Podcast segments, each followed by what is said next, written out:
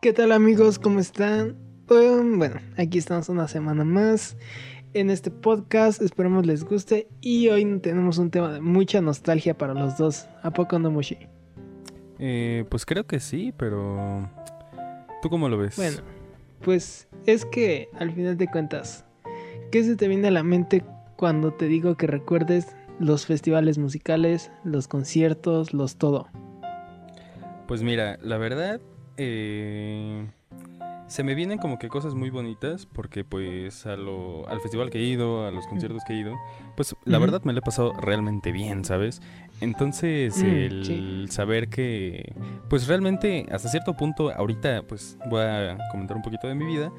Eh, para los que, pues, bueno, que de hecho creo que todos los que escuchan el podcast son de México, pero eh, para los que les gusta el ska, pues es obviamente conocida una banda que se llama pues Panteón Rococó. Es sumamente conocida, creo yo. Eh, ellos están, pues, bueno, mm. estaban el año pasado para festejar sus 25 aniversarios, ¿sabes? Entonces. Iba a ser con su descanso, pues, yo iba a ir, ¿sabes? Ajá, y después de esos conciertos que habían programado, ya se iban a agarrar su descanso, que de hecho pues ya creo que ya se lo tomaron. Eh, pero pues realmente yo había, se había comprado, yo había comprado dos boletos para ir a este concierto justamente, y pasó de ser un 5 de mayo, lo recorrieron a creo que 5 de diciembre, al menos en mi fecha. Y ya después para diciembre lo recorrieron para el 25 de mayo de este año. Y si te soy sincero, creo que lo van a volver a recorrer. Y, mm, lo más probable. ¿Sabes? O sea, si ya por sí me da nostalgia el recordar, pues, al Pal Norte que fui hace dos años, al concierto de los Decadentes que fui hace como tres, cuatro años. El simple hecho de pensar de que ya se ha alargado prácticamente un año de este concierto que pues realmente yo estaba esperando bastante diría yo pues sí como que sí, sí me duele, ¿sabes? O sea, si te soy sincero, sí, sí duele, ¿sabes? Que por una pandemia que quizá en otros países ya de alguna forma se ha erradicado, ya han vuelto a la normalidad hasta cierto punto, y que aquí en México pues nomás no hay como que mínimo avance, pues sí es como que sí se siente feo, ¿sabes? Sí, entiendo. Y bueno, ¿Tú? ¿el Pal Norte fue el último concierto al que fuiste o fuiste después a algún otro y nada más ya estabas esperando para el de Panteón? No, fue el último que fui, de hecho. O sea. ¿En serio? Esto fue el 23 de marzo. Bueno, 22 y 23 de marzo de 2019. Sí. Eh, realmente fue el último que fui. La verdad, adoré bastante el ambiente que se maneja en Monterrey para mm. un festival. ¿Es que los regios son? Aunque, si te soy sincero, por cierta banda como que me harté un poquito y me estaba llevando bastante porque pues tengamos en cuenta algo. Si ya de por sí en un concierto, porque te diré mi experiencia en el de los decadentes, ¿no? Si ya de por sí en un área así que a pesar de ser abierta hay un calor inmenso por tantísima gente que hay, ahora imagínate un Monterrey con mm. fácil te diré pues entre 50 y 100 mil personas, eh, pues en todo lo que es el festival, en este caso, pues Parque Fundidora, ¿no? Eh, esperando a una banda que de por sí llegó tarde. Eh, mm. Con un calor tremendo, porque realmente hay un calor tremendo. Entonces, imagínate. Yo sin haber tomado agua como dos, tres horas, esperando en ese calor, ya hasta cierto punto harto, o sea, al menos en el primer día que cerró Arctic Monkeys, de verdad exploté, ¿sabes? O sea, fue como, no puedo más, de verdad, no puedo más. y pues con la persona que fui a este festival, que es mi hermana, que me tiene, yo sé, yo sé que me tiene un poquito de rencor por haberla hecho salir de tan adelante que ya estábamos. Eh, porque de verdad me estaba muriendo, ¿sabes? O sea, yo ya no podía más estar ahí. Y pues nos tuvimos que ir hasta atrás a conseguir agua porque de verdad yo estaba muriendo. Aparte de que yo desde chiquito pues no he podido vivir sin agua, ¿sabes? Entonces, imagínate estar a menos de 6 metros de Arctic Monkeys, literalmente. Estábamos como a 6 metros del escenario. Y como a medio show de ellos, yo ya no poder más y que mi hermana me dijera así como, no, ya vámonos. Eh, y de alguna forma, a mí todavía me siento con la carga de que ella como que era de lo que más esperaba yendo al Pal Norte y que por mi culpa nos tuviéramos que ir. No sé, o sea, sí siento feo y sí, sé que me tiene, quizá, estoy seguro de que aún me tiene un poquito de rencor por eso, pero pues, no podía más, ¿sabes? los comentarios.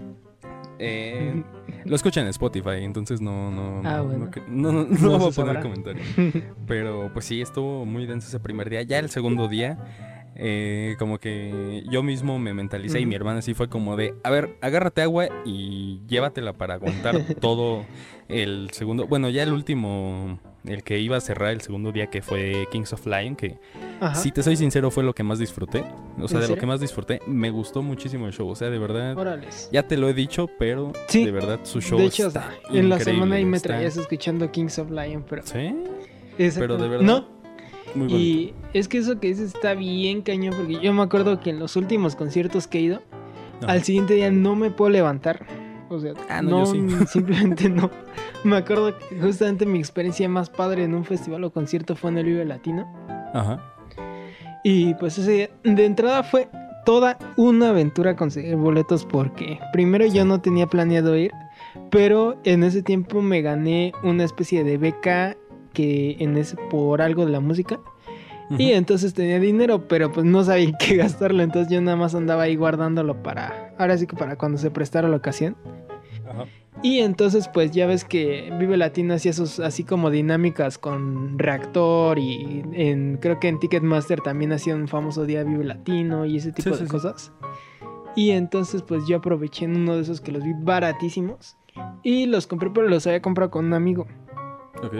Sin embargo pues después pasó el tiempo y todo y mi amigo se rajó y aunque teníamos el pase pues él vendió sus boletos y yo ya tenía ahí mis dos boletos pero pues, obviamente por la edad no iban a dejar ir solo. Sí, obviamente. Entonces, pues mi idea era vender el boleto del sábado para comprar el domingo. Porque el domingo pues había mejores bandas, todo.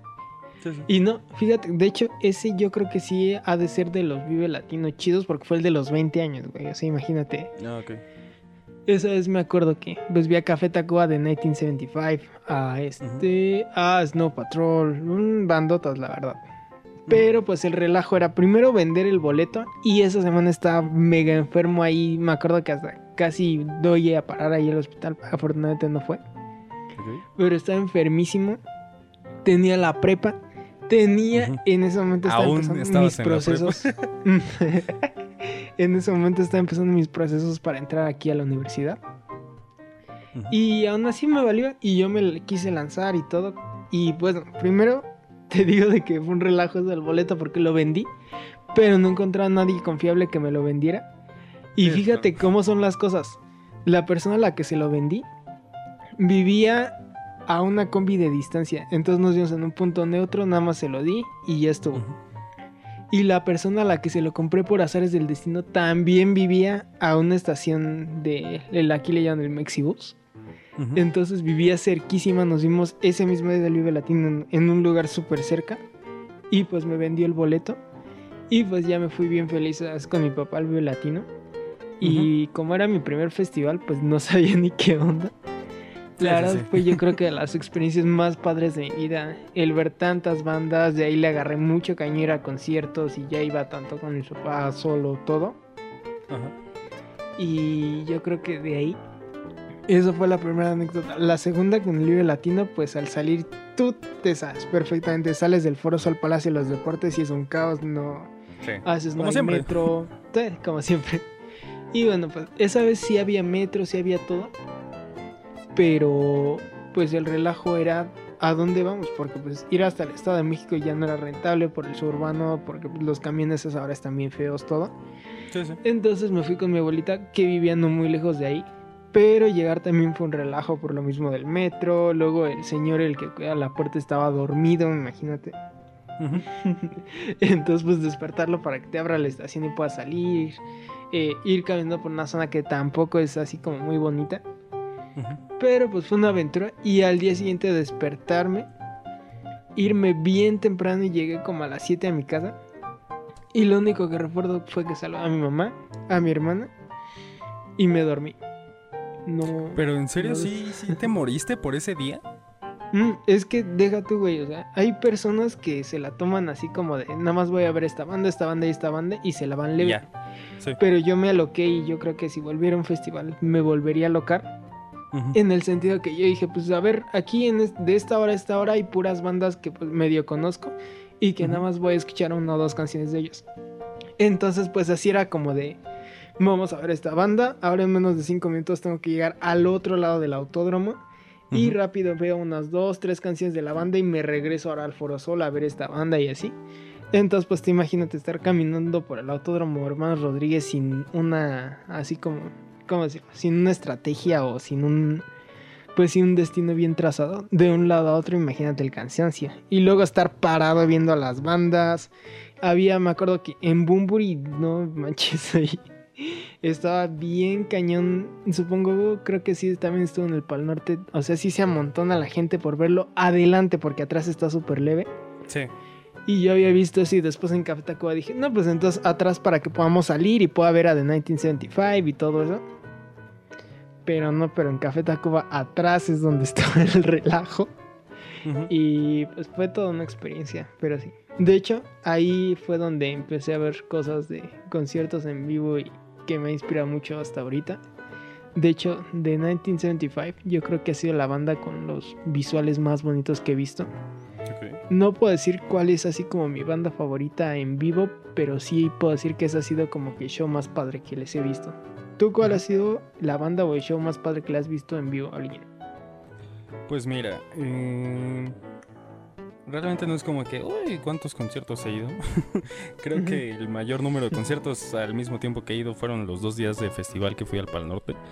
Pero aunque aquí sí hay una diferencia conmigo eh, a contigo, porque pues realmente mi hermana y yo ya teníamos bien medidos qué grupos iban a estar, qué grupos, en qué día, en qué escenario, todo. O sea, literal ya teníamos nuestro plan de vamos a ver este, después nos jalamos a este, después a este, después a este, vemos la mitad de este y después este, después comemos y tenemos tiempo. O sea, ya teníamos un planesote bien denso. Eh, recuerdo que el primer día sí comimos como que bien tranquilos porque pues no, como que el primer día no había tanta carga Siempre el primer día es como más leve, ¿no? Sí, hasta cierto punto sí, o sea, aunque eh, hay algo bien curioso que pasó. Eh, nosotros, pues, en Monterrey evidentemente no tenemos una casa, o sea, llegamos con unos tíos, ¿sabes? Sí. Entonces, a la hora, ya cercano a la hora que creo que iban a ser como a las 3, nosotros creo que llegamos como entre las 2 y las 3. Eh, pues tanto mi papá como mi tío nos fueron a dejar a mi hermana y a mí, pero pues realmente de todo lo que es Parque Fundidora, en la avenida principal de Parque Fundidora no estaba la fila, estaba hasta no sé qué otra parte hacia atrás de Parque Fundidora mm, empezaba la fila, ¿sabes? Entonces no sé qué pasó que como que ahí sí noté un poquito de sobreprotección tanto de mi tío como de mi papá. Pues Porque fue como de casi nos querían ir a dejar a la mera entrada para vernos entrar, pero evidentemente teníamos que hacer oh. filas, ¿sabes? Pues es que entonces también imagínate. Y luego Parque Fundidora que pues es bonito, sí lo conozco, pero también está como que, ¿cómo decirlo? Pues es grande y más en una zona que no conoces, pues sí, sí entiendo eso. Sí, obviamente. Y pues, ¿cómo se dice? Pues nos dejaron casi en la entrada. Ya nos bajamos y obviamente teníamos que hacer fila. ¿Cuál es la cosa? Nosotros no nos fuimos a hacer fila hasta lo último. Nosotros aprovechamos que donde estaba la fila había una entrada de donde metían, pues entraban todos los trailers a pues llevarse tanto del escenario como de los grupos, bla, bla, bla. Entonces justo en ese momento estaba entrando un trailer, ¿sabes? Entonces mucha gente se esperó, o sea, donde estaba la entrada estaba en medio de la fila, entonces mucha gente se arrimó hacia como que una parte y los que estaban hacia atrás hicieron hacia atrás. Entonces nosotros lo que hicimos fue, en cuanto se puso en medio el tráiler, la caja del tráiler, nos pusimos atrásito de la fila, del lado que nos metiéramos literalmente a la fila, ¿sabes? Ajá. Entonces muchos, como unas 15 personas hicieron eso, a lo que recuerdo. Entonces me acuerdo que ya cuando se pasó el tráiler, los que estaban atrás fue como de, eh, se metieron, no sé qué, pero pues ya, pues no, no pudieron hacer nada, ¿sabes? Pero mm me acuerdo que ya casi, ya casi entrando estaba alemán. Mm, eh, no, y jaló un buen de gente ese güey, la neta. Sí, estaba en el principal, de hecho, alemán estaba en el principal a las 2, ah, 3 de la tarde, pero estaba en el principal. Sí. eh, y pues ya, ¿no? Empezamos a ver grupos, la, eh, yo, de los que recuerdo que más, como que mejor espectáculo tenían, eh, pues curiosamente fue todo en el segundo día. porque, porque en el primer día estuvo bastante normal, la verdad. Sí. Eh, pero en el segundo sí, como que ya no lo tomamos más relajado porque pues en el primero eh, terminamos de comer, de hecho ni habíamos terminado de comer, que creo que nos compramos una torta, ya no me acuerdo que nos compramos de comer, pero íbamos caminando Sí. comiendo, ¿sabes? Entonces me acuerdo que nosotros llegamos justo cuando iba a estar este Nicky Jam, que por cierto, qué pésimo eh, show da, o sea... Saca tu reggaetonero de clase. Sin duda. No, no, no, no, no, deja tú eso. O sea, a él le tocaban, creo que una hora. De esa hora, ¿cuánto crees que dio de show? Él. Unos 40 minutos, ¿no? Dio como 15 minutos él de show y después puso a otros a cantar o no sé qué de reggaetón. O sea, realmente Ah, no sí. estuvo más de media hora ahí. Eh, Pues- Pero entonces, desde ahí ya nos estábamos acercando. Nicky Jam era el Sí. antepenúltimo, después iba a estar Café Tacuba y después Arctic Monkeys. El chiste es de que llegó un punto donde ya, o sea, de repente podías empezarte a meter antes de las De 10 de la noche. Ajá. Pero después de ahí ya llegó un punto donde ya no podías pasar porque estaba tan junta eh, la gente que ya no había huecos. Ya ahí sí era como, ya, güey, ya Sí. déjalo. Sí, ya justo pues ya más pegado al escenario, obviamente, ¿no? Pero del...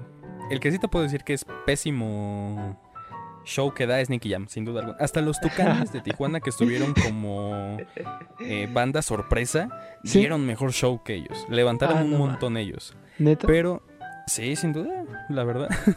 Toda la gente- como estaba el meme de, de la café. chona, Ah. eh, justo metieron ellos Ah, de- ya, sí. Para grupo sorpresa que daban como 10, 15 Sí. minutos. Pues Y no inventes, hubieras visto cómo se levantó la gente. Pero yo creo que sin duda los tres mejores que vi que dan show son Residente. Residente me Mm, encantó muchísimo bueno. dio un show, que a pesar de que lo vi comiendo, eh, realmente dan un muy buen show. Eh, Alan Walker también me gustó Ah, mucho sí. cómo dio show, porque pues a fin de cuentas es electrónica y si te das cuenta todo lo de electrónica siempre traen Como un es, show es visual más ahí muy sentir, intenso. ajá, la fiesta, todo.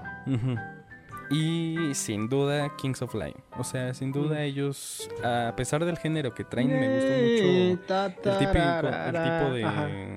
Pues el tipo de visuales, como lo hacen tan, tan limpio y Mm, tan perfecto. ya son cuates que tienen un show ya décadas o al menos años Sí. trabajando ahí.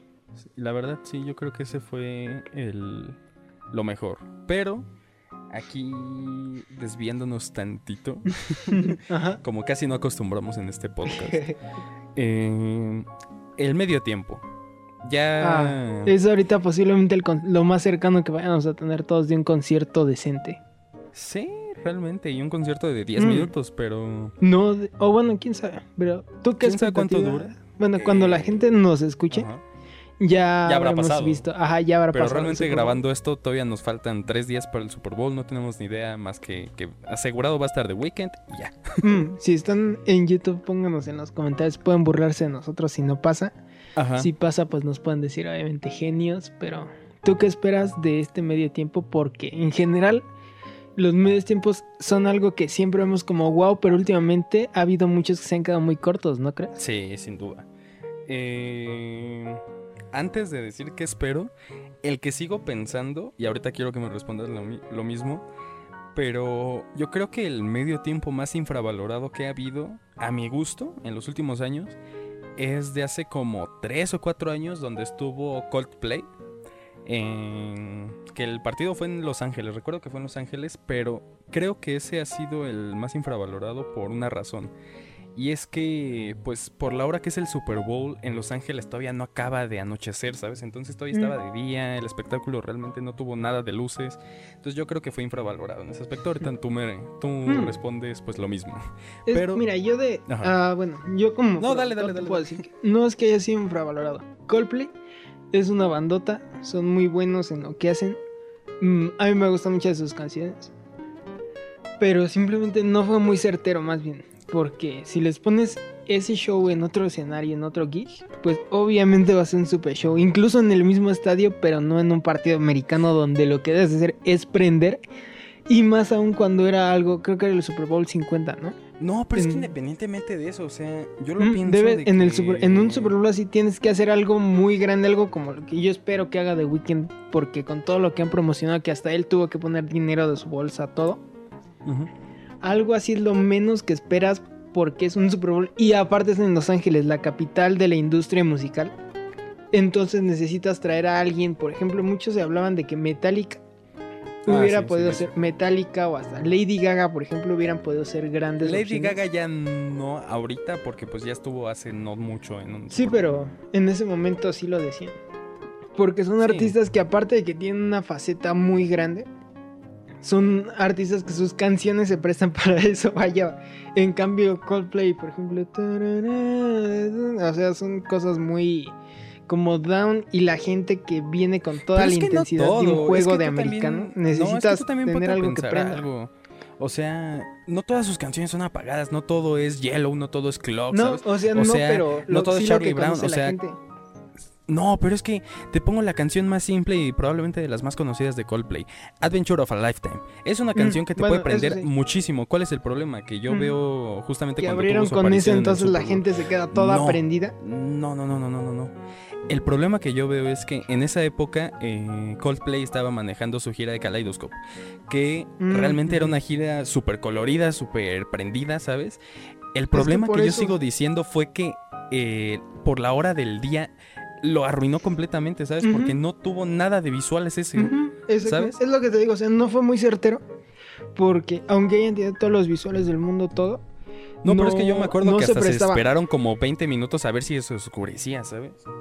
Pero obviamente no pueden o alargarse sea, más. Regresamos a lo que decía, no se prestaba para un show como lo que hace Coldplay. Sí, también. Pero es que.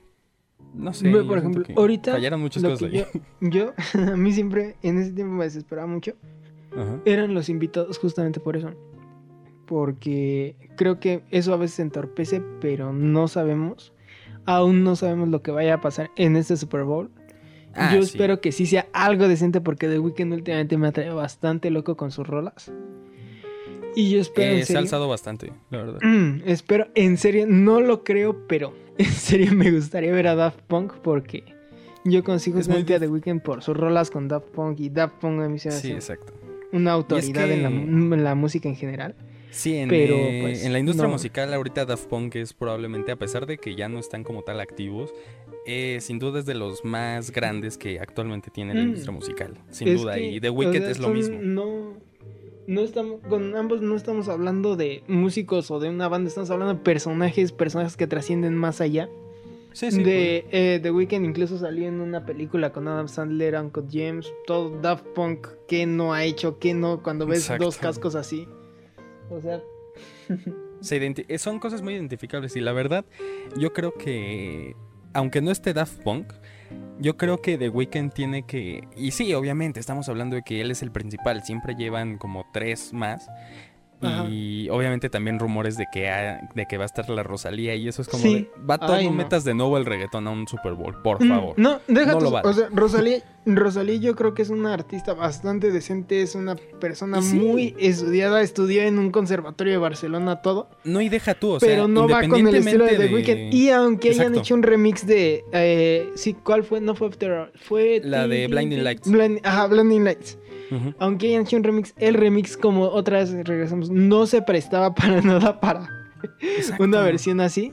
Probablemente hay muchas canciones que se prestaban de, de Weekend para ser reversionadas o, bueno, remixeadas con Rosalía. Pero esa Es- no. Es No, una es que diré, no, ni va con el estilo de Rosalía, ni. Y The Weeknd simplemente la hizo perfecta y no, no, no. No, es que yo te voy a dar un ejemplo, o sea, la verdad, o sea, hablando muy en serio, Rosa- la Rosalía es una una cantante muy buena, porque tiene una voz, la verdad, buenísima. Tiene mucha experiencia. Sí, exacto, y independientemente de que se haya quedado en el género reggaetón, si te das cuenta, la me sorprendió bastante, si te voy a ser te voy a ser muy honesto, me sorprendió bastante lo que hicieron en la colaboración que hizo hace poco con Billie Eilish. ¿Por qué? Porque se fueron Mm, Ahí sí se prestaba. perfectamente con el género que maneja Billie Eilish, con la forma de canto de todo de Billie Eilish y donde realmente resaltó la voz de Rosalía como algo diferente, ¿sabes? Pero cuando quieren adaptar algo que no, con un artista que no, es un choque intenso. Pero bueno, ahora sí, regresando al tema principal. Sí. ¿Hay alguna anécdota de algún concierto que cuentes que te dé así como mucha curiosidad? O que te rías más allá de las que ya hemos escuchado ahí en el Pal Norte. Una anécdota de un... Ah, sí, hay una buenísima. eh, no fue mi primer concierto, pero creo que sí fue el primero donde yo elegí el grupo. Eh, esto fue en los 30 años de los auténticos decadentes, hace 3 años, si no mal recuerdo, casi 4. Eh, yo, tanto mi papá y yo, pues preferimos meternos a las gradas porque como que mi papá no quiere irse a lo parado porque pues obviamente sí es una friega, siendo sinceros. Eh, entonces, pues nos fuimos a zona de gradas y me acuerdo que había un vato enfrente que estaba fumando mota, eso es una cosa, pero había un chavo al lado que estaba con su novia, que sí, se le estaban pasando muy bonito, pero en primera, te voy a poner en contexto, eh, lo principal era los auténticos decadentes. Se supone que iba a empezar a las 7, 8 de la tarde con los teloneros que era la tremenda corte, que lo hicieron bastante bien. Eh, pero ponte en contexto de que empezó a las 7, 8 de la noche y terminó 12 y media de la noche. Fueron 5 horas de concierto. Eh, entonces obviamente llegó un... Curiosamente en ningún momento se apagó la gente, ¿sabes? Todo el momento estuvo arriba desde la tremenda corte, Caligaris y Decadentes. Pero con el chavo que estaba al lado de mí, él estaba con su novia y de repente estaban grabando historias juntos y estaban besando y todo. Pero llegó un punto donde yo ya me estaba pasando muy bien con él en lugar de él con su novia. O sea, ya estábamos casi cantando juntos, bailando, gritando, todo. Y a mí se me hace como algo chistoso porque te das cuenta de cómo la música puede unir muy cañón a la gente y más que nada gente desconocida, ¿sabes? ¿Por qué? Porque yo un... Pues no tiene tanto, o sea, yo tenía creo que... 14. 14 según yo. eh, no mames. 14 y el chavo que se veía como de 30 años, o sea, imagínate literal el doble de mi vida conviviendo con alguien así, nada más por un concierto y cómo la música unió a dos personas por el mismo gusto, o sea, a mí se me hace muy, muy cañón, pero bastante curioso el cómo pasó eso, ¿sabes? ¿Tú tienes una historia así? ¿O algo así como curioso que te haya pasado en un concierto? Tengo dos. Una fue en el Parque Bicentenario, ese parque tan bonito de Escapotzalco. Ajá. Fui a un concierto que era gratis y había unas bandas, o sea, Bengala, Hello Seahorse, que es de mis favoritas y que yo tenía pues muchas como que mucha bandota, Hello, Hello Seahorse, pues no es, pero sí te Ah, no sé, ellos son una bandota. Bengala todavía, pues ya, dices dos, tres. Y también había un gringo que yo ya desde hace mucho era fan, que había descubierto por internet. Y para mí era una súper sorpresa verlo ahí tocando. Que se llamaba Cas Combs. Entonces, pues ya llego y todo.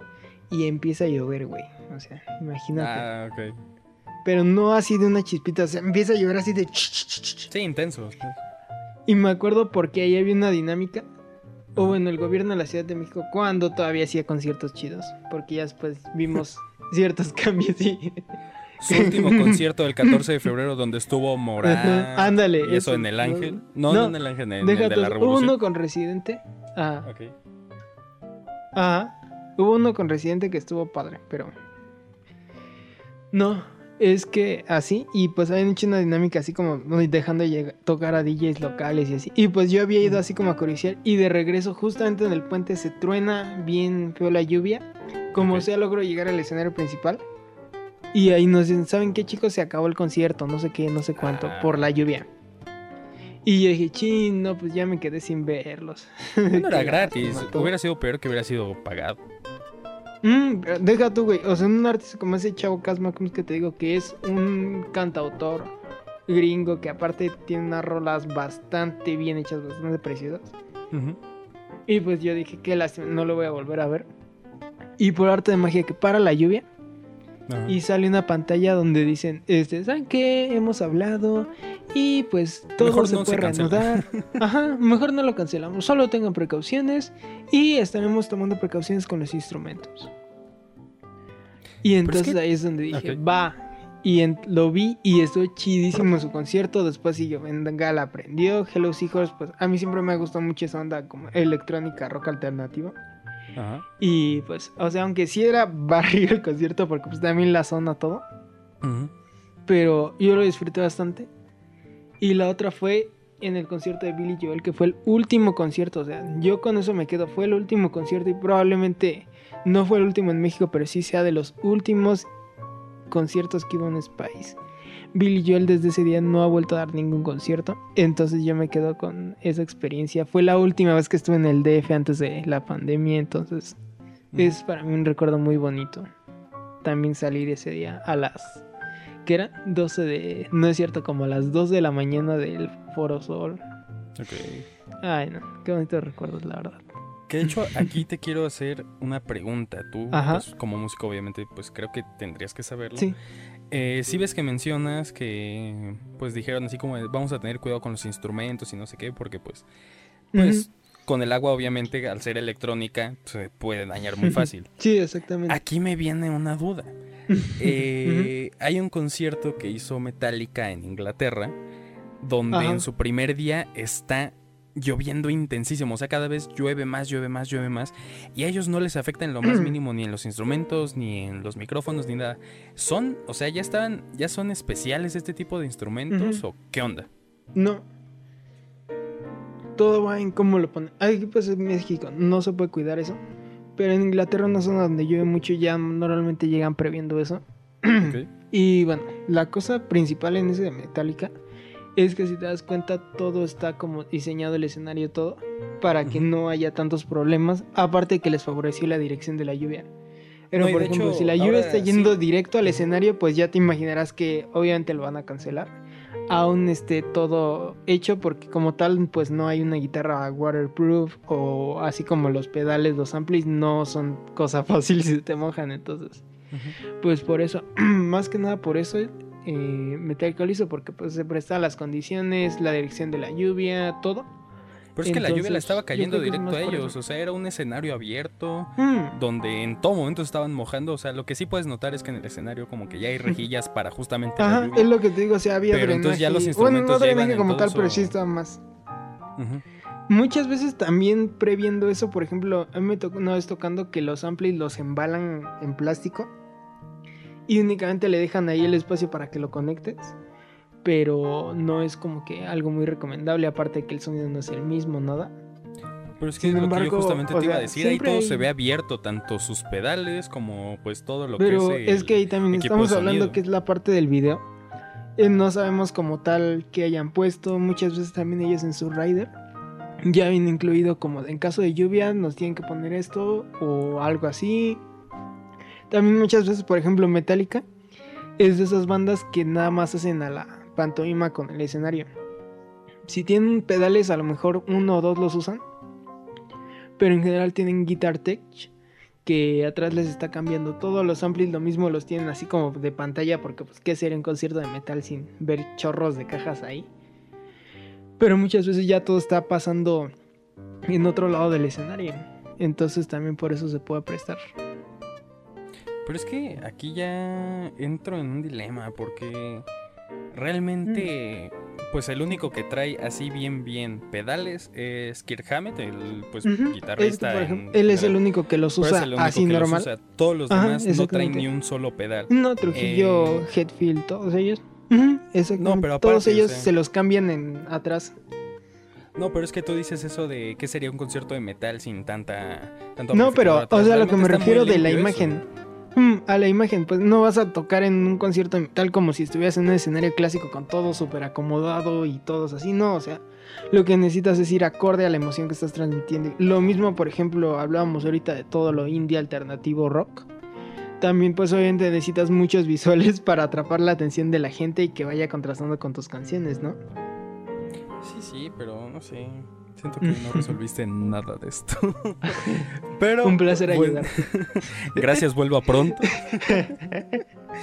Pero bueno, amigos, se nos ha acabado el tiempo, pero no los temas, Ah. así que los continuamos, los invitamos a continuar escuchándonos todos los lunes a las 6 de la tarde por la ya sé, por la plataforma que más les guste, ya sea YouTube, Spotify, Apple Podcast, Google Podcast, ya saben que pues todos los lunes estamos aquí, puntuales siempre a las 6 de la tarde, nunca les hemos fallado y pues esto es todo de mi parte, perdón por dos veces haberme equivocado y decir los continuamos a continuar, perdón. Ya saben, nos pueden seguir por Instagram. Eh, bueno, todas nuestras redes están ahí. También en caso de YouTube, denle a la campanita para que les avise cada que subimos nuevo podcast, que es lunes a las 6 siempre. Pero pues no está de más que les recuerden, coméntenos todo, denos más feedback para que podamos seguir pues aquí pasándola bien con ustedes. Así es. Eh, pues esto es todo de mi parte. Yo soy Dan. Yo soy Moshi. Y, nos, vemos.